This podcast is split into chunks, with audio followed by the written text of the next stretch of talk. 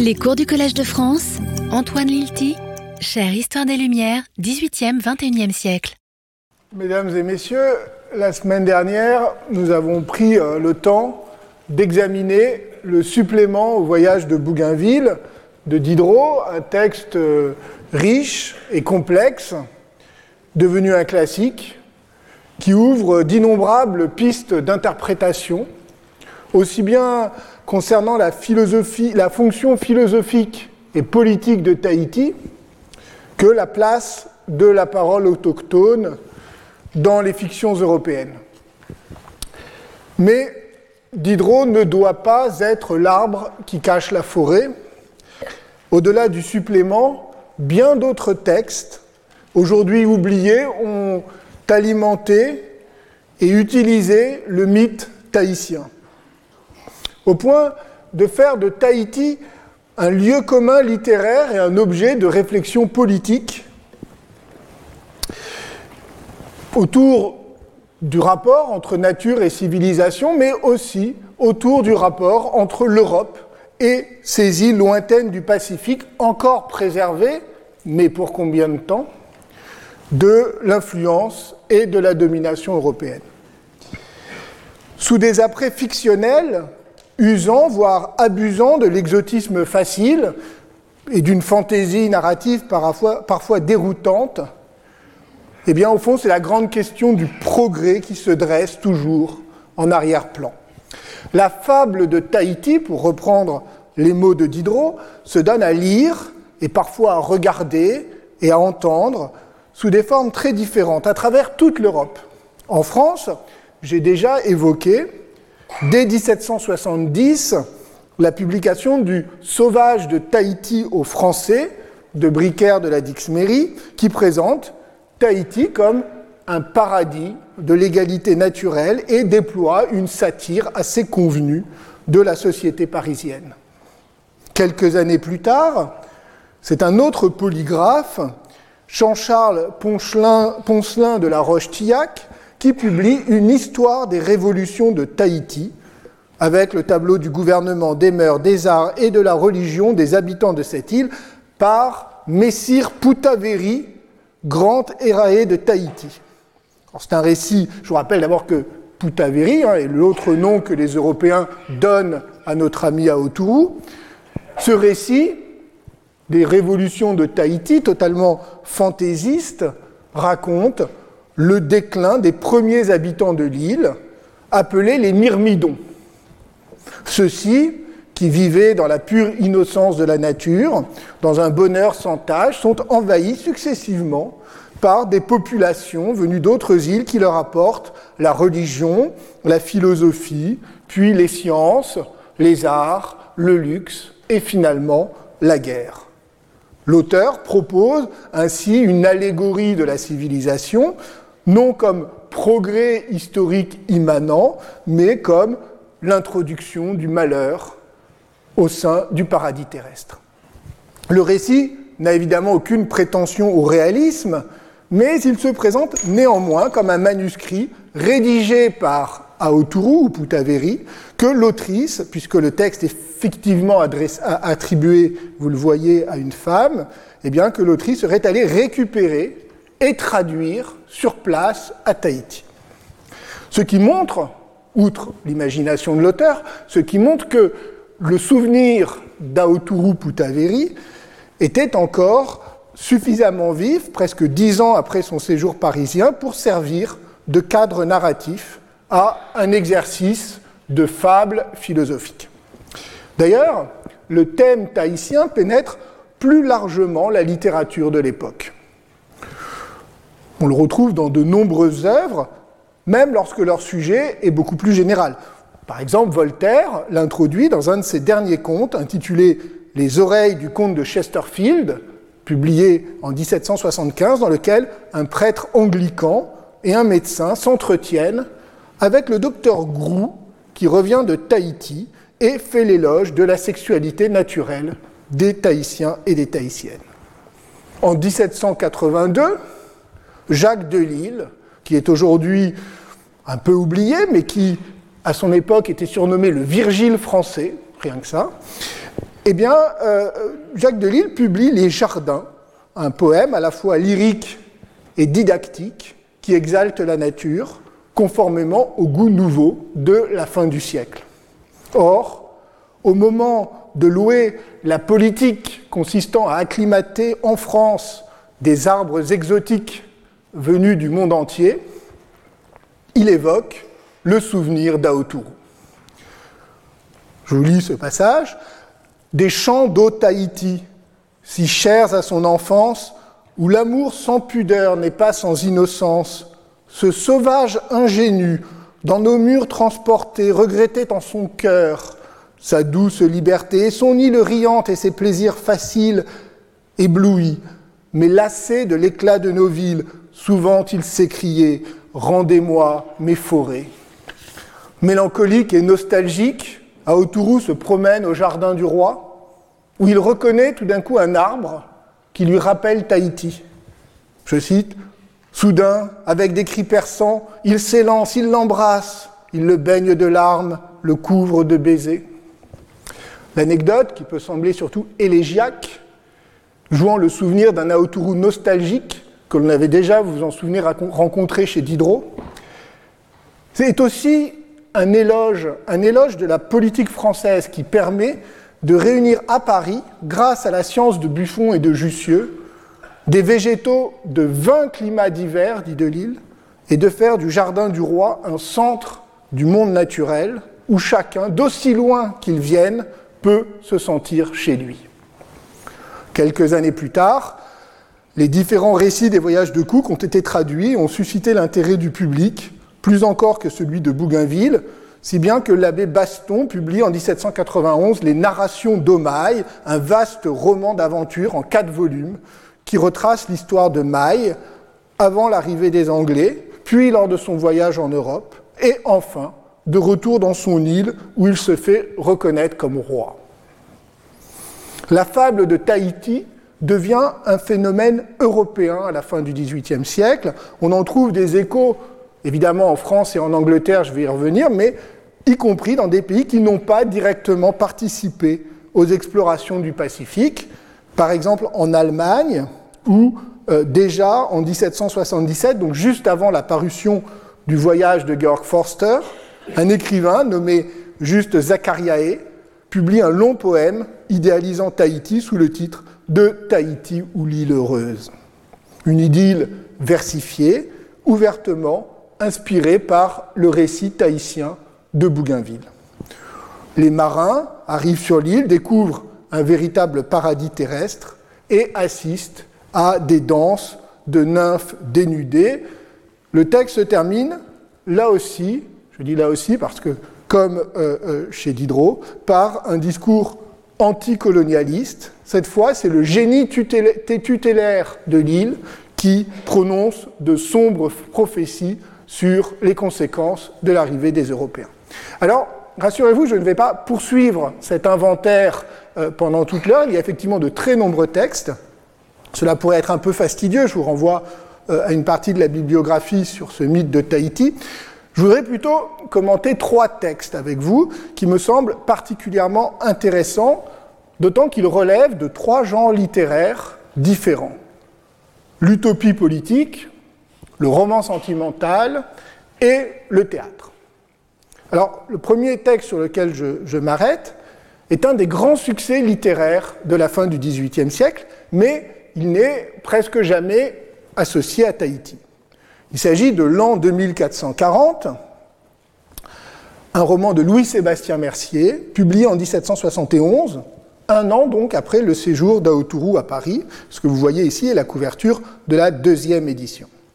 Dans ses travaux sur la librairie clandestine d'Ancien Régime, l'historien américain bien connu Robert Darnton a montré que euh, le livre de Mercier avait été un des principaux best-sellers des années 1770. Alors vous en connaissez peut-être l'intrigue, elle est simple, le narrateur s'endort à Paris au XVIIIe siècle et se réveille au même endroit, mais 700 ans plus tard, en l'an 2440 donc, dans une ville où toutes les promesses des Lumières ont été tenues. La superstition a été terrassée, les droits des peuples sont reconnus, les hommes de lettres sont devenus des philosophes respectables et respectés, qui ne passent plus leur temps à se disputer inutilement, mais œuvrent désormais pour le bien commun et le progrès du savoir. C'est un des premiers romans d'anticipation qui déploie une vision utopique du futur, mais, vous le noterez, une utopie mesurée, raisonnable. Le monde de 2440 est à la fois familier, sans grande transformation politique ou technologique, et en même temps différent, puisque les abus ont été réformés et le progrès moral a triomphé. Mercier rompt avec les utopies fantaisistes qui avaient dominé le roman au début du XVIIIe siècle, avec leurs récits rocambolesques de naufragés arrivant sur des îles lointaines pour découvrir des sociétés idéales totalement différentes de la leur. Ici, l'utopie est rapatriée en Europe et même à Paris. Elle repose sur un idéal politique réformiste plutôt que sur une imagination débridée. Même si Mercier est aujourd'hui plus connu pour son tableau de Paris, extraordinaire description, je le dis en passant, à hauteur d'homme du Paris populaire de la fin du siècle, eh bien, l'an 2440 est un livre indispensable pour pénétrer au cœur de l'imaginaire intellectuel du XVIIIe siècle avec son mélange d'audace et de prudence. Alors effectivement, on pourrait croire que nous sommes loin de Tahiti. Pourtant, dans un des chapitres du livre, le narrateur tombe sur des gazettes. Et ces gazettes donnent désormais des nouvelles du monde entier. Partout, de Pékin à Mexico, de Philadelphie à Moscou, les Lumières progressent. La communication intellectuelle et le cosmopolitisme l'emportent, les anciennes coutumes barbares ont disparu, les peuples ont fraternisé, les régimes autocratiques ont laissé la place à des républiques ou à des monarchies libérales. Notons que ce progrès généralisé s'accompagne d'une diffusion de la langue et de la littérature française. À Pékin, on joue L'orphelin de la Chine, la pièce de Voltaire. Plus frappant encore, à Constantinople, les Turcs, symboles du despotisme et de la superstition, ont été chassés. La liberté et la tolérance règnent. On y donne des balles masquées et on y boit les meilleurs vins. Et, tenez-vous bien, dans l'ancienne mosquée Sainte-Sophie, désaffectée, et on donne désormais des représentations d'une autre tragédie de Voltaire, Mahomet, cette critique du fanatisme religieux. Vous voyez que le progrès des Lumières est directement indexé à l'expansion de la culture française, et notamment de son théâtre, porteur à la fois d'une langue jugée universelle et des valeurs morales et politiques des philosophes parisiens. vous allez me dire, et Tahiti? Alors j'y viens, il se trouve qu'un des articles donne des nouvelles de Tahiti et revient sur l'épisode de la découverte de l'île par Bougainville et sur l'arrivée d'Aotourou à Paris. Je cite, Bougainville ramena un Tahitien qui en 1770 fixa pendant huit jours la curiosité de Paris. Vous voyez là un nouvel indice, même si la formule est volontairement satirique, de la curiosité réelle mais éphémère, suscitée par Aoutourou et dont Mercier avait pu être témoin. Et par ailleurs, j'aime bien cette idée qu'en 2440, le souvenir d'Aoutourou est toujours bien vivant. Toutefois, à la différence de Bricaire de la Dixmérie, Mercier ne donne pas la parole à Aoutourou. Il n'invente pas davantage, à la façon de Diderot, un Tahitien de fiction. Non, son idée est différente. Il imagine plutôt un Français qui aurait déserté, serait resté sur l'île après le départ de Bougainville, puis aurait réuni les Tahitiens pour les alerter du danger imminent. Je cite, le Français donc, qui s'adresse aux Tahitiens dans ce, cet extrait de Gazette à l'intérieur du roman de Mercier. Ô peuple heureux qui vivait dans la simplicité de la nature, savez-vous quel malheur vous menace? Ces étrangers que vous avez comblés de présents et de caresses, que je trahis en ce moment, si c'est les trahir, que de prévenir la ruine d'un peuple vertueux. Ces étrangers, mes compatriotes, vont bientôt revenir, et ils amèneront avec eux tous les fléaux qui affligent les autres contrées. Ils vous feront connaître des poisons et des mots que vous ignorez. Ils vous apporteront des fers, et dans leur cruel raisonnement, ils voudront vous prouver encore que c'est pour votre plus grand bien. On souillera votre sol, on dépouillera vos arbres fruitiers, on saisira vos personnes. Cette égalité précieuse qui règne parmi vous sera détruite. C'est un texte très intéressant parce qu'on y retrouve, comme dans les adieux du vieillard, les grands thèmes de l'anticolonialisme des Lumières. Celui-ci, vous le voyez, n'est pas réservé à quelques penseurs particulièrement audacieux ou radicaux. Il est devenu, si ce n'est un lieu commun, du moins un thème fréquent qui alimente l'autocritique de l'Europe par elle-même, ou du moins par une partie de ses écrivains. On remarque toutefois que ce discours est tenu non par un Tahitien, mais par un Français, qui s'adresse aux insulaires comme un père à ses enfants. Mercier, dans un mouvement qui, aujourd'hui, je crois, nous paraît terriblement condescendant, mais qui ne l'était pas à ses yeux, décrit les effets du discours, je le cite, à ces mots. Le peuple pâlit et demeura consterné. C'est ainsi qu'une troupe d'enfants qu'on interrompt dans leurs aimables jeux palpite d'effroi lorsqu'une voix sévère leur annonce la fin du monde et fait entrer dans leur jeune cerveau l'idée des calamités qu'ils ne soupçonnaient pas. On voit que la dénonciation des violences impérialistes et l'idéalisation de la société tahitienne, qui vivrait encore à l'âge d'or, dans l'innocence de la nature, ignorant la guerre et les armes, produit en retour un discours paternaliste. Les Tahitiens, présentés comme des enfants, ne sont pas capables de comprendre ce qui est en train de leur arriver. Il faut qu'un Français se charge de les défendre et de les libérer. Unanime, les habitants décident alors de lui confier les pleins pouvoirs et celui-ci devient, je cite, le bienfaiteur de toute la nation.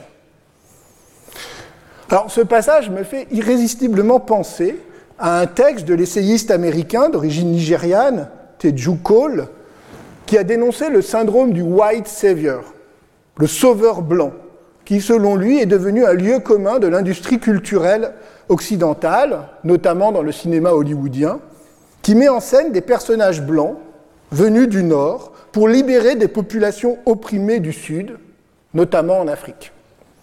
Ce complexe du sauveur blanc serait, d'après euh, Teju Cole, au cœur de l'idéologie progressiste occidentale et permettrait de remplir le besoin sentimentale d'Européens ou d'Américains du Nord, scandalisés par les injustices dont souffrent les populations du Sud, mais tout en conservant à l'Occident une supériorité morale et en infantilisant les populations du Sud.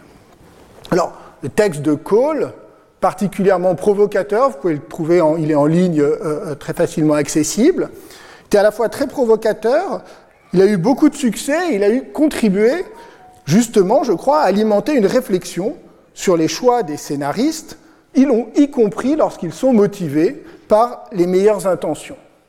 je ne discute pas euh, aujourd'hui la question du thème du, mythe du sauveur blanc dans le, cinéma ou la littérature contemporaine, mais ce qui m'intéresse, c'est de remarquer que nous avons ici, dans le texte de Mercier, je crois, l'origine du thème du, sauveur, du complexe du sauveur blanc dans l'idéologie progressiste occidentale, avec toutes ces ambiguïtés, ambiguïtés que les débats postcoloniaux contemporains nous permettent de mieux percevoir. Il ne s'agit évidemment pas, ce serait tout à fait absurde et anachronique, de clouer Mercier au pilori pour n'avoir pas inventé une révolte authentiquement tahitienne. Il faut au contraire insister sur l'importance de sa critique du colonialisme, car, et en même temps, montrer que celle-ci n'est pas sans ambivalence. La première décision que prend le Français, devenu bienfaiteur de la nation tahitienne, est de mettre à mort tout étranger qui viendrait sur l'île, loi qui fut exécutée, dit Mercier, avec, je cite, une vigueur, euh, une rigueur vertueuse et patriotique. La violence est donc retournée contre les Européens, mais justifiée par leurs intentions colonialistes. Mieux vaut encore l'isolement militaire que la dépendance. Tout contact est un piège si le partenaire est animé de mauvaises intentions. Le rejet de l'étranger, y compris sa proscription violente, au nom de la vertu patriotique, est justifié lorsque la nation est menacée. Deux des idéaux des Lumières sont ainsi confrontés. D'une part, le cosmopolitisme, fondé sur l'échange des idées et le commerce, sur l'hospitalité et la tolérance, et d'autre part, le patriotisme austère de la nation en armes, à tonalité antique et même spartiate. Alors rassurez-vous, la gazette que lit le narrateur annonce que cette loi vient d'être abolie. Alors, je vous rappelle toutefois que le récit se situe en 2440, donc sept siècles après cet épisode, ce qui veut dire que l'état d'exception, qui était même un état de siège, a duré tout de même un certain temps. Mais pourquoi la loi est-elle abolie? C'est que, je cite le texte, plusieurs expériences réitérées ont prouvé que l'Europe n'est plus l'ennemi des quatre autres parties du monde, qu'elle n'attend point à la liberté paisible des nations qui sont loin d'elle, qu'elle ambitionne des amis et non des esclaves. Alors comme vous le voyez, Tahiti n'est guère, présente pour elle-même dans le roman de, Mercier, mais comme une allégorie politique de l'île isolée, proie potentielle du colonialisme européen. On constate néanmoins que le voyage de Bougainville et la présence à Paris d'Aoturu, même si la curiosité qu'il a suscitée n'a duré qu'une semaine, ont installé Tahiti sur la carte mentale, politique et symbolique des Lumières, comme l'exemple par excellence permettant de confronter les périls du colonialisme et les espoirs du cosmopolitisme. On voit aussi à quel point est désormais présente l'idée de l'Europe comme acteur historique collectif dans sa confrontation avec les autres parties du monde. La dénonciation de l'impérialisme européen, incarnée ici par le colonialisme français, est concurrencée par un autre thème, l'Europe comme ferment de civilisation, que l'on retrouve sous deux formes, la littérature française qui apporte le savoir dans le monde entier, d'une part, et le bon législateur français, bienfaiteur des Tahitiens. Si bien que le texte présente, au-delà de la critique du colonialisme européen, un idéal sous-jacent qui n'est pas l'autonomie des autres parties du monde, mais plutôt l'espoir d'une Europe ayant abandonné ses rêves de pouvoir et de prédation pour guider le reste du monde vers un idéal de paix dont elle montrerait le chemin. Autant l'an 2440 est un livre bien connu des 18e autant le second texte que je voudrais commenter avec vous est un roman largement oublié, Les Lettres tahitiennes, publié en 1784 par Joséphine de Montbard. Vous avez ici la couverture. Le roman appartient à cette grande vague de la littérature sentimentale de la fin du siècle, composée de nombreux romans épistolaires, qui ont beaucoup contribué à former le langage affectif euh, du moment autour de la notion de sensibilité et de valorisation du sentiment. Le titre même de Lettres tahitiennes fait bien sûr référence aux lettres persanes de Montesquieu, mais aussi, et peut-être bien plus, aux lettres d'une péruvienne de Madame de Graffigny. Moins connue aujourd'hui que le chef-d'œuvre de Montesquieu, les lettres d'une péruvienne ont été un grand succès littéraire dès leur parution en 1747. Elles ont contribué à imposer le genre du roman sentimental quelques années, quelques années après les grands succès anglais dans la matière, mais quelques années avant euh, le euh, plus grand succès français du genre, la Nouvelle Héloïse de Jean-Jacques Rousseau, auquel Joséphine de Montbard fait aussi allusion. Les lettres d'une péruvienne de Madame de Graffigny racontaient l'histoire d'une jeune princesse inca, Zilia, enlevée et emmenée de force en Europe, puis rachetée par un noble français qui tombe amoureux d'elle, mais qu'elle refuse d'épouser. Ici, la jeune femme est restée dans son île, vous allez le voir, mais le même mélange de langage sentimental et d'arrière-plan colonial se fait jour. En 1786, une réédition des lettres tahitiennes les présentera d'ailleurs comme une suite des lettres d'une péruvienne. Il ne faut surtout pas sous-estimer l'importance de ces romans sentimentaux dans l'histoire intellectuelle des Lumières. Ils ont souvent été regardés avec un peu de condescendance par les historiens des idées, mais plusieurs travaux récents ont montré l'importance de cette littérature dans la formation non seulement d'un style émotionnel, mais aussi d'un langage politique. Notamment, l'historienne américaine Lynn Hunt a, soutenu l'idée que la diffusion dans la population de l'idéal des droits de l'homme avant la Révolution devait beaucoup plus à ses romans qu'aux textes plus théoriques des défenseurs du droit naturel. Ces romans auraient développé, dit-elle, un idéal d'empathie avec les souffrances de chaque être humain et se faisant un idéal d'égale dignité de tous les êtres humains et de rejet de toute forme de violence exercée sur les corps. Autant la vie de Madame de Graffigny est extrêmement bien documentée, notamment grâce à son abondante correspondance, autant on en sait peu sur Joséphine de Montbard. Laure Marcellesi, qui a donné l'édition critique de référence des lettres tahitiennes, nous apprend que Joséphine de Montbard était issue de la petite noblesse de Languedoc et qu'à 16 ans, elle s'était enfuie en Prusse avec Louis de Montbard. Ils ont deux enfants, ils vivent dans l'entourage de Frédéric II à Potsdam. Joséphine entame une carrière littéraire avec les loisirs d'une jeune dame, puis deux traités d'éducation, dont, notons-le, Sophie ou l'éducation des filles en 1777. Enfin, en 1784, elle publie les Lettres tahitiennes, qu'elle réédite en 1786, et dès lors, elle ne publie plus, elle se remarie avec un officier prussien, elle entretient une amitié épistolaire avec Jean-Paul, l'écrivain euh, romantique allemand, et elle meurt à Berlin en 1829. Alors l'histoire des lettres tahitiennes est très simple, vous allez la reconnaître immédiatement, c'est l'histoire d'un jeune tahitien amené en France par un navigateur, l'histoire de ses illusions et désillusions au contact de la bonne société parisienne. Nous lisons la correspondance qu'il échange avec sa fiancée, restée à Tahiti. Même si le nom du héros est Zéhir et non à Autourou, le séjour de celui-ci a évidemment inspiré la romancière, et tout particulièrement une scène que j'ai évoquée déjà à plusieurs reprises, celle de l'embarquement d'Aotourou à bord de la Boudeuse, le jour du départ de Bougainville. Celui-ci précise, Bougainville, je cite, il y avait aussi dedans, dans la pirogue, il y avait aussi dedans une jeune et jolie fille que l'insulaire qui venait avec nous fut embrassée.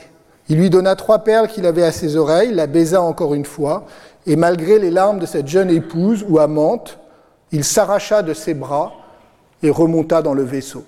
Vous vous souvenez peut-être que je me suis demandé il y a trois semaines ce qu'était devenue cette jeune femme.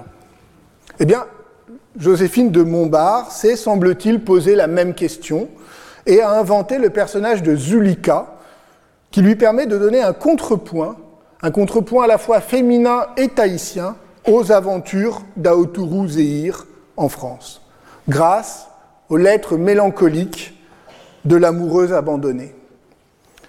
À vrai dire, le séjour de Zéhir à Paris n'est pas l'aspect le plus intéressant des lettres tahitiennes.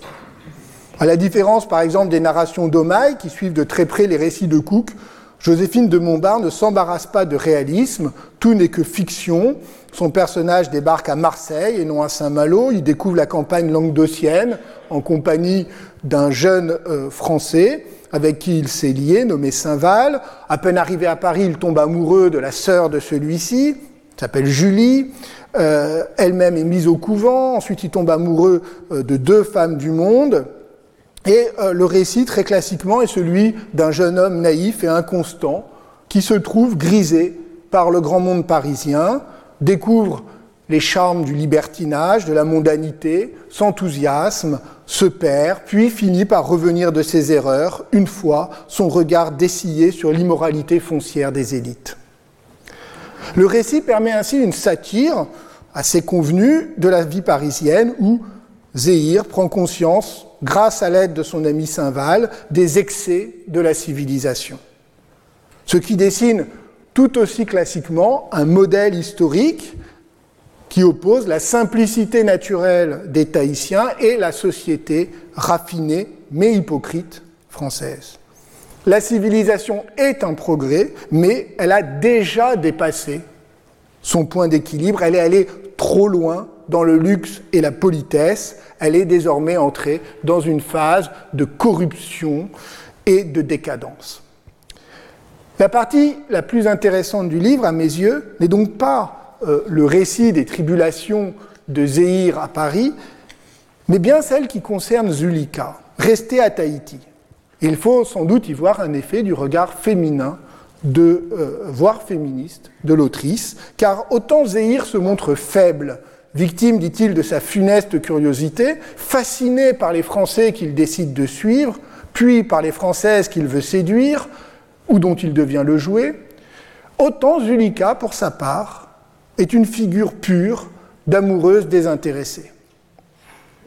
Mais restée à Tahiti, elle doit subir la brutalité et l'injustice des Européens. Leur arrivée n'est pas entièrement néfaste, parce qu'elle a permis l'apprentissage de l'écriture et de la langue française. Et vous voyez que celle-ci, comme chez Mercier, échappe à toute critique. Elle n'est pas le problème, elle est la solution, puisqu'elle permet d'écrire, et notamment cette correspondance. En revanche, l'arrivée des Européens s'est accompagnée de multiples violences entre Européens lors d'une bataille navale entre Français et Anglais, puis à l'encontre des Tahitiens. Mais surtout, Zulika souligne que le, colonialisme pervertit et détruit la société locale. Je la cite, Pourquoi ces étrangers abordèrent-ils dans notre île? Pourquoi les films-nous participaient à nos plaisirs? Les cruels, ils nous ont fait connaître la douleur pour le prix de nos bienfaits. Les Européens ont rompu l'équilibre de la société insulaire, ils veulent dominer et tout obtenir par la contrainte. À la violence des Français a succédé la tyrannie des Anglais. Je cite, Nous n'avons fait que changer de tyran. Le paradis tahitien, cette île fortunée, peuplée d'êtres généreux et innocents, n'existe plus il a été détruit. Au début du roman, Zulika reproche à Zéhir d'être parti. Elle le supplie de revenir. Fuis ces hommes dangereux qui érigent les crimes en vertu, renonce à leurs sciences destructives, à leurs inventions dangereuses. Reviens construire de riantes cabanes à ta Zulika. Mais très vite, elle change de discours. Tahiti n'existe plus. Son harmonie a été détruite. Ne reviens pas dans cette île malheureuse. Tous les vices des Européens y sont entrés avec eux. La bonne foi, le désintéressement en sont bannis. La débauche a pris la place de l'amour et nos dieux irrités en ont retiré les plaisirs. Il faudra plutôt, à la fin du roman, que Saint-Val vienne chercher Zulika à Tahiti et la ramène en France. Le roman s'achève lorsque les trois héros s'installent à la campagne, dans une référence évidente à la nouvelle Héloïse. La campagne devenant ainsi en quelque sorte le modèle intermédiaire entre la corruption de la grande ville et le paradis insulaire euh, euh, euh, et le paradis insulaire qui n'existe plus. Les nombreuses comparaisons entre la campagne française et l'île océanienne l'attestent. Il faut faire le deuil du paradis sauvage et partir à la recherche d'une petite communauté rurale. C'est là qu'on trouvera une joie naturelle semblable à celle de Tahiti. Zéhir, découvrant les habitants du Languedoc, écrit La gaieté et la franchise se peignent sur le visage de ces bonnes gens. Leur joie naïve, leur danse rustique me rappellent l'aimable ingénuité de nos bons Tahitiens. L'utopie, là encore, est rapatriée en Europe sous la forme cette fois de l'authenticité villageoise. L'histoire est évidemment une métaphore, on ne revient pas en arrière, la simplicité naturelle de l'âge d'or a été détruite, l'humanité ne reviendra pas à l'âge des cabanes, mais elle peut encore éviter les excès du progrès et de la civilisation en se contentant d'une vie simple et honnête à la campagne. Avant cette fin heureuse, néanmoins, Zulika doit subir plusieurs épreuves, particulièrement douloureuses, lorsqu'elle devient la proie d'un cruel Anglais, Johnston, qui l'achète et la viole. La sexualité, si présente dans tous les récits, témoignages ou fictions concernant Tahiti, prend ici brusquement une tonalité beaucoup plus sombre. Ce n'est plus, bien sûr, la sexualité heureuse décrite par Bougainville, mais non plus la sexualité procréative et planifiée imaginée par Diderot. Zulika, elle, est victime de la sexualité comme arme de guerre, où les femmes sont livrées au désir des hommes puissants et subissent leur violence. Je, cite un passage où elle décrit euh, Sans effet, Zéhir, la malheureuse Zulika, est devenue la proie d'un monstre. Ni mes cris, ni mes larmes n'ont pu toucher mes barbares compatriotes. Mon innocence n'a pu me sauver de l'artifice. Ce n'est pas faute d'avoir résisté, et Zulika ainsi incarne ici l'héroïne qui dit non, qui refuse, mais qui doit céder à la force. Mes larmes, ma répugnance, le sentiment que je t'ai fait et que je lui ai allégué, mes continuels et humiliants refus, rien n'a pu rebuter sa folle passion, ma résistance a hérité ses désirs au point qu'il m'a fait les plus effrayantes menaces. On remarque d'ailleurs que la critique ne porte pas seulement sur la violence du colonisateur, mais aussi sur la complicité des chefs locaux, et même plus largement des compatriotes tahitiens de Zulika qui la livrent à Johnston pour s'attirer ses bonnes grâces et son argent. Je cite, Nos chefs épouvantés ont traité ma résolution de caprice et m'ont durement reproché les malheurs de mes compatriotes. Ou encore, ni mes cris, ni mes larmes n'ont pu toucher mes barbares compatriotes. Alors on pourrait reprocher à Joséphine de Montbard d'insister sur la responsabilité des hommes tahitiens pour dédouaner les Européens. Il n'en est rien. Il n'en est rien d'autant que sa critique des Anglais et des Français, et notamment de, l'affreux Johnston, est sans concession. En revanche, il est significatif je crois que ce soit une femme qui ait vu dans les récits de Bougainville, et peut-être de Cook, ce que la plupart des hommes n'y ont pas vu, n'ont pas voulu y voir, la contrainte exercée sur les femmes. La violence ne s'exerce pas seulement des Européens sur les Polynésiens, mais aussi des hommes sur les femmes, si bien que la femme autochtone, livrée par les siens au désir violent d'un Européen, se trouve doublement victime à la fois violenté et solitaire. Je cite un passage encore de la lettre où elle raconte ça. Je n'ai plus d'amis, plus de parents, plus de patrie. En un mot, je ne m'appartiens plus.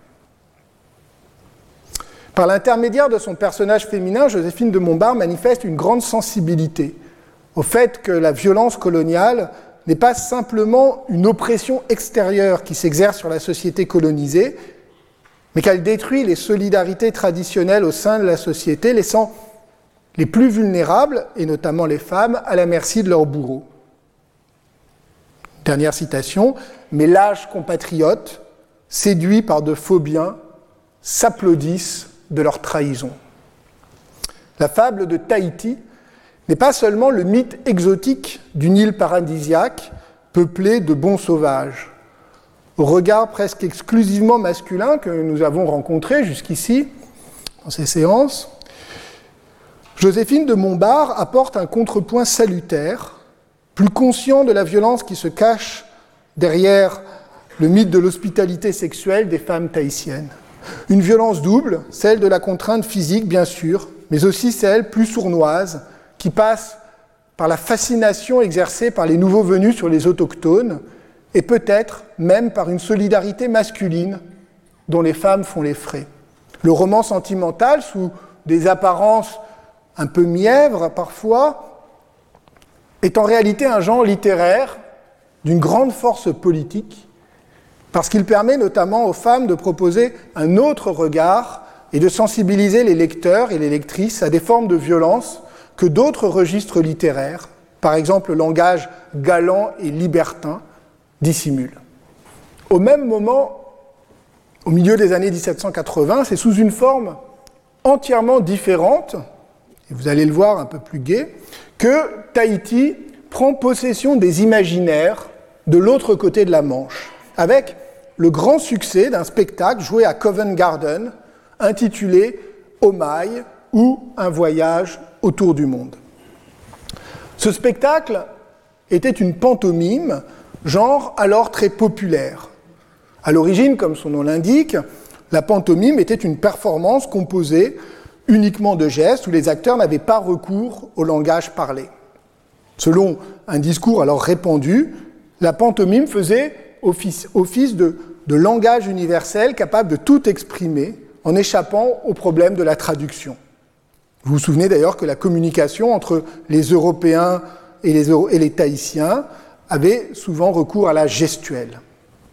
Comme spectacle public, toutefois, au début du XVIIIe siècle, la pantomime était plutôt un divertissement populaire, souvent burlesque et parodique. En France, c'était un genre pratiqué notamment à la foire, qui permettait de contourner le privilège de la comédie française pour les pièces parlées. À Londres, dans les années, 1720-1730, la pantomime connaît un grand succès en utilisant les personnages de la commedia dell'arte, notamment Harlequin et Colombine. Si bien qu'on se met à parler d'ailleurs d'arlequinade.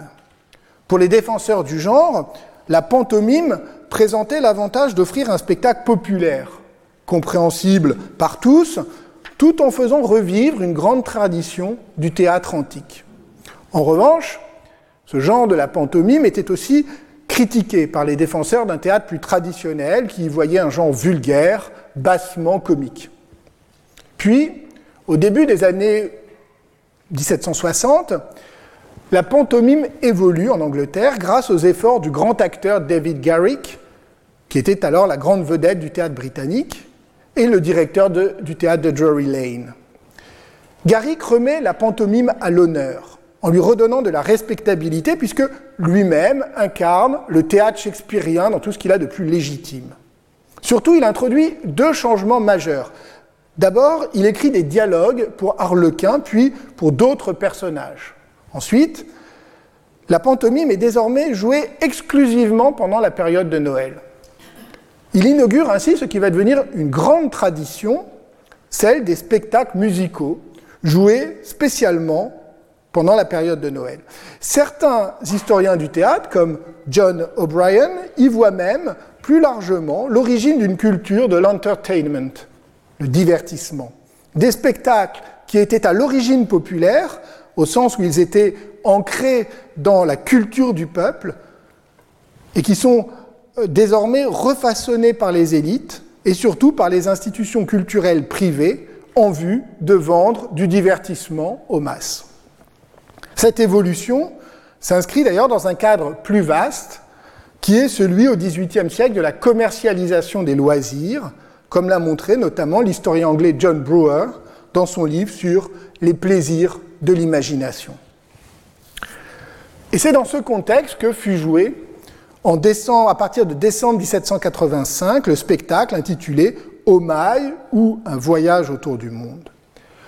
Il rencontra un succès tout à fait considérable avec une cinquantaine de représentations, puis fut rejoué l'année suivante. Le spectacle était le résultat d'une exceptionnelle collaboration entre un écrivain, auteur du livret, John O'Keeffe, un compositeur, William Shields, et un peintre, Jacques de Lutherbourg, qui était en charge des décors et des costumes. Grâce au livret et aux nombreux comptes rendus parus dans la presse, on connaît assez bien l'intrigue. Elle débute à Tahiti, sur un marae, où le chef Tout demande au dieu de protéger son fils Omaï, qui doit lui succéder. Le grand prêtre, qui semble assez librement inspiré de Tupaya, annonce à Omaï qu'il doit aller en Angleterre pour obtenir du soutien et conquérir l'amour de la belle Londina et le soutien de Britannia.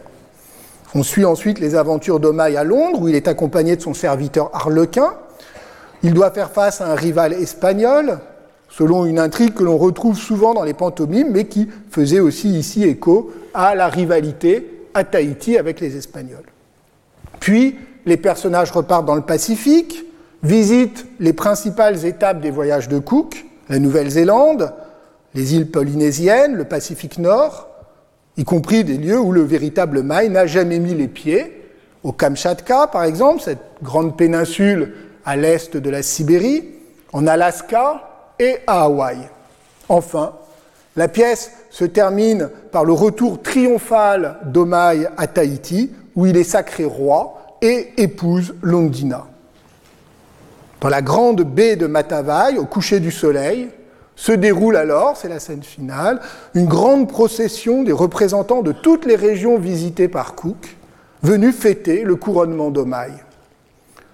Et donc défilent des danseurs et des danseuses de Tahiti, mais aussi des guerriers de Nouvelle-Zélande, ainsi qu'une femme et son enfant, des envoyés des îles Marquises, des envoyés d'Hawaï, de l'île de Pâques, et même des Inuits de l'Alaska. Un capitaine anglais remet officiellement à Omaï une épée britannique, puis annonce la mort du capitaine Cook. La procession se termine alors avec la pièce par un chant en l'honneur de James Cook. Celui-ci est désigné comme un génie, un demi-dieu. Il est venu, dit l'autre final, pour sauver et non pour conquérir, pour apporter la liberté et non la domination. Ce sont les tout derniers mots euh, de la pièce. Hein, qui célèbre un César anglais, mais un César pacifique, dont la gloire repose sur le refus de la conquête. Hein, vous voyez, il, est venu, il a vu, mais pas pour conquérir, pour sauver. Il est le César de la, de la, de la Grande-Bretagne, who scorned the ambition of making a slave while Britons themselves are so free. Comme vous le voyez, le livret comportait trois éléments. Premièrement, un récit assez lâchement décalqué des voyages de Cook avec des personnages réels comme Mai, mais aussi tout, ou Pouréa, vous vous souvenez de, de elle devient ici une enchanteresse, une sorte de, de Circé au pouvoir maléfique, et même Iti Iti, qui figure ici un rival local de Mai pour le contrôle de l'île. Donc premièrement, des personnages réels. Deuxièmement, une intrigue comique à la fois sentimentale et burlesque avec des quiproquos et des rebondissements dont je vous ai épargné les détails et qui visaient à amuser le public londonien. Enfin, un éloge de l'Empire britannique avec le capitaine Cook en héros civilisateur assurant l'unité de, tous les peuples du Pacifique sous l'égide bienveillante de la Grande-Bretagne. Sur le plan idéologique, on est loin des fictions anticolonialistes françaises, on ne trouve aucune dénonciation de l'arrivée des Européens, bien au contraire. Et pourtant, le sous-texte, en réalité, n'est pas si différent lorsqu'on y réfléchit. Il s'agit bien de mettre en scène une domination douce, bienveillante, paternelle, très éloignée de la conquête coloniale qui avait marqué les débuts de l'ère moderne. Surtout, le grand succès du spectacle tenait à ses décors et à ses costumes. Les concepteurs ont cherché à s'approcher au plus près de l'exactitude, à donner au spectateur l'impression de voyager dans le Pacifique, comme Cook l'avait fait, au point que le magazine The Rambler put écrire que le spectacle était une école pour l'histoire de l'homme. Des décors somptueux défilaient sur scène et créaient un effet de réalisme qui a frappé tous les contemporains. Ici, le rôle du peintre euh, Lutherbourg est particulièrement important, comme euh, l'a montré euh, Rüdiger Jopion, dont le travail de référent, dont le travail est resté le travail de référence, même s'il est complété aujourd'hui par d'autres recherches. Lutherbourg était un peintre français spécialisé dans la peinture de paysages, qui s'est installé à Londres dans les années 1770, où, tout en continuant à peindre, il s'est mis aussi à travailler dans les décors et les machineries de théâtre. Il a même ouvert un petit théâtre qui visait à reconstituer, grâce à divers effets physiques, des atmosphères climatiques et qui annonce les grands succès au XIXe siècle des dioramas et panoramas, ces ancêtres du cinéma. Il était donc au cœur de cette nouvelle économie des spectacles qui s'épanouissait à Londres, utilisant les techniques optiques les plus modernes au service de l'illusion et du divertissement. Pour Omaï, Lutherbourg s'est directement inspiré des dessins et des tableaux des peintres qui avaient accompagné Cook lors de ses voyages, notamment William Hodges, mais aussi John Weber, qui avait accompagné Cook lors du troisième voyage. Ce dernier, John Weber, pas Cook, qui était mort, donc John Weber a été associé de très près au spectacle, consulté non seulement sur les dessins et les images, mais aussi sur les costumes et sur les objets. Sa collaboration, qui était connue publiquement, contribuait à donner un effet de réalité. Il est même possible, il y a des débats parmi les historiens d'art, mais il est même possible que certains décors aient été peints par Weber lui-même, hein, par John Weber, à partir donc de ses souvenirs et de ses propres dessins faits sur place à Tahiti. Alors malheureusement, les dessins et euh, les peintures des décors ont été peu conservés, à l'exception de quelques maquettes de décors qui, euh, malheureusement, ne concernent pas les scènes tahitiennes, mais permettent et ont permis notamment à une équipe d'Oxford de reconstituer quelques scènes de la pantomime, notamment, par exemple, celles qui se euh, déroulent dans les jardins de Kensington à, Londres, ou encore sur une plage du Pacifique, ou dans une yourte du Kamchatka. Il y a une vidéo qui euh, a été faite donc par euh, l'équipe Torche euh, d'Oxford que vous pouvez consulter très facilement sur YouTube et par exemple en scannant le QR code que j'ai généré ici qui vous renvoie directement sur le site où vous pouvez voir cette vidéo qui dure deux minutes mais qui donne une petite idée des décors du et vous avez la musique évidemment avec. Par ailleurs, la Bibliothèque nationale d'Australie euh, propose, possède une série de 21 dessins représentant les costumes portés par les personnages.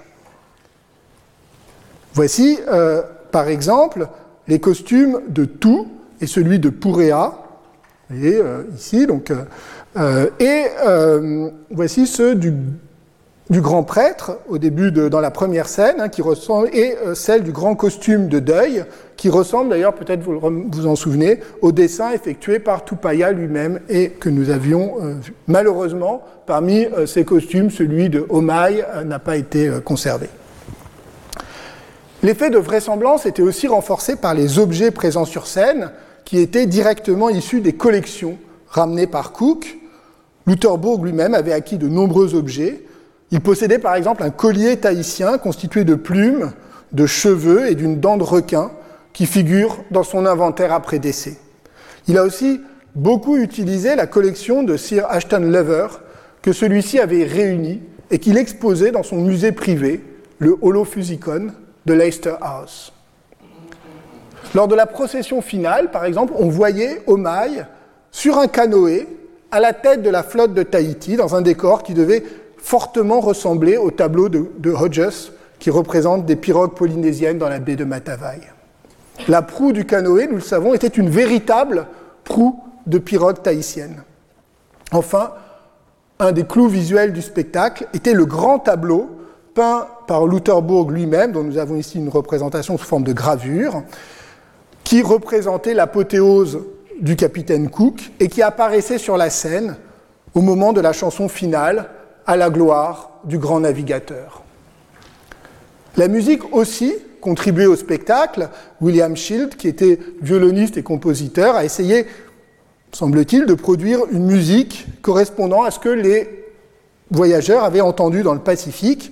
Et pour cela, il semble qu'il ait intégré des instruments polynésiens, en particulier des tambours qui accompagnaient certaines chansons et danses, euh, instruments polynésiens qui font actuellement l'objet d'une étude importante de Mélanie Traversier.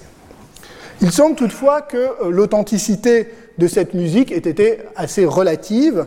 Selon l'historienne de la musique Vanessa New, la musique de la pantomime, pour autant qu'on puisse la reconstituer, était plutôt un pastiche musical, intégrant des musiques d'origine assez différentes. Par exemple, une des chansons chantées par un personnage tahitien était en réalité l'adaptation d'une chanson irlandaise. Alors vous voyez des chansons entraînantes, exotiques mais pas trop, des danses sur fond de décors spectaculaires et d'aventures entraînantes, Broadway n'a rien inventé. Le spectacle présentait ainsi une double dimension. Il s'agissait à la fois d'un divertissement de Noël, amusant et fantaisiste, et d'un spectacle de curiosité ethnographique, presque une exposition sur les mers du Sud, sans qu'il soit possible de bien distinguer les deux, et c'est ce qui fait toute la difficulté. C'est un peu, si vous voulez, comme si le, comme si le théâtre Mogador euh, programmait une comédie musicale de Noël en collaboration avec le Quai Branly. L'anthropologue euh, euh, Giordana Charouti a d'ailleurs beaucoup insisté sur ce désir d'exactitude et de pédagogie, sur, dit-elle, cette surprenante ambition de réalisme ethnographique, c'est sa phrase, et elle veut y voir une véritable opération de réduction de l'altérité, un geste visant à intégrer les Polynésiens à une humanité commune, tout en donnant à comprendre la diversité culturelle. Et en cela, dit-elle, la pantomime serait presque un dispositif savant. Mais on peut voir aussi cette précision documentaire comme un élément du réalisme au service du spectacle, au service de son efficacité en tant que divertissement. C'est d'ailleurs à cet aspect que les contemporains ont été sensibles, si on en croit les nombreuses recensions parues dans la presse à l'époque. Toutes insistent sur le succès de la pièce, sur le plaisir que prennent les spectateurs à ce mélange d'aventures merveilleuses et de réalisme quasi documentaire. Le Times, par exemple, vante la musique enchanteresse et le plaisir procuré par le divertissement, avec ses scènes exotiques et ses costumes étrangers. L'article insiste sur, le, musique, sur le, mélange d'amusement, fun, et de ravissement, delight. Et écrit Nous disons ravissement, car quoi de plus ravissant qu'une fascination enchanteresse qui monopolise l'attention sur la scène que l'on a devant les yeux et qui conduit l'imagination de pays en pays, de la zone glaciale à la zone torride, montrant comme dans un miroir les paysages des différents climats, avec toutes les productions de la nature dans les mondes animal et végétal, et tous les efforts de l'homme pour se nourrir, accéder au confort et au luxe grâce aux effets de l'art. Vous le voyez, la citation elle-même glisse du plaisir enchanté à la dimension didactique, presque pédagogique. Pour conclure, c'est un spectacle digne d'être contemplé par tout être rationnel, de l'enfant au philosophe âgé. Quelques semaines plus tard, dans le même journal, un nouvel article insiste à nouveau sur l'intérêt du spectacle qui permet, pour une somme modique, je cite, de voir à son aise et sans danger la représentation de pays jusque-là inconnus des Européens, sans courir les dangers qui guettaient ces aventuriers audacieux qui les ont découverts. le terme sans danger repris deux fois. Comme vous le voyez, nous sommes ici au cœur de la nouvelle culture des Lumières, où la curiosité savante se mêle au divertissement spectaculaire au sein de cette sphère publique commerciale où s'invente à la fois l'entertainment, et la science publique. Le débat a souvent porté sur la valeur de ces productions. Faut-il y voir une captation marchande de l'authentique culture populaire, un dévoiement publicitaire de la sphère littéraire et savante, ou à l'inverse, un élargissement de l'espace public, offrant, par le biais du divertissement, un, accès plus large au nouveau savoir? Ici, toutefois, un autre enjeu est explicite. L'exotisme tahitien, recyclé par l'entertainment londonien, permet de produire un discours au service du projet impérial britannique, tourné désormais vers le Pacifique et repeint aux couleurs d'un humanisme cosmopolite dont le roi d'Angleterre serait le garant et le capitaine Cook le génie tutélaire et bienveillant. En ceci, le spectacle est bien une pantomime impériale. L'étrangeté tahitienne est assimilée par la fiction et la mise en scène. Elle n'est plus, plus qu'un exotisme distrayant, facilement assimilable. L'authenticité présumée des décors ne vise pas à transmettre un savoir ethnographique, mais au contraire à faire disparaître la spécificité, à l'intégrer dans un dispositif spectaculaire calculé pour maximiser le plaisir du spectateur et déréaliser tout ce qui pourrait sembler trop inquiétant. Le divertissement est sans danger, comme dit le Times, et il insiste, et il faut prendre la formule au pied de la lettre. Aussi différents que soient les Tahitiens, ils ne représentent pas une menace. C'est bien que peut-être la véritable puissance que met en scène la pantomime au mail, peut-être que ce n'est pas la puissance du capitaine Cook et du roi George, mais celle du divertissement, de l'incroyable efficacité de l'industrie du spectacle, alors naissante, à domestiquer l'altérité, à maintenir le public dans un mélange de confort matériel et moral. D'ailleurs, si James Cook et George, III sont morts depuis longtemps, si l'Empire britannique régnant sur le monde n'est plus qu'un lointain souvenir, la capacité des réalisantes du spectacle, ce pouvoir d'offrir le monde dans un fauteuil, pour sa part, a survécu et se porte sans doute mieux que jamais. Merci. Retrouvez tous les contenus du Collège de France sur www.colège-2-france.fr.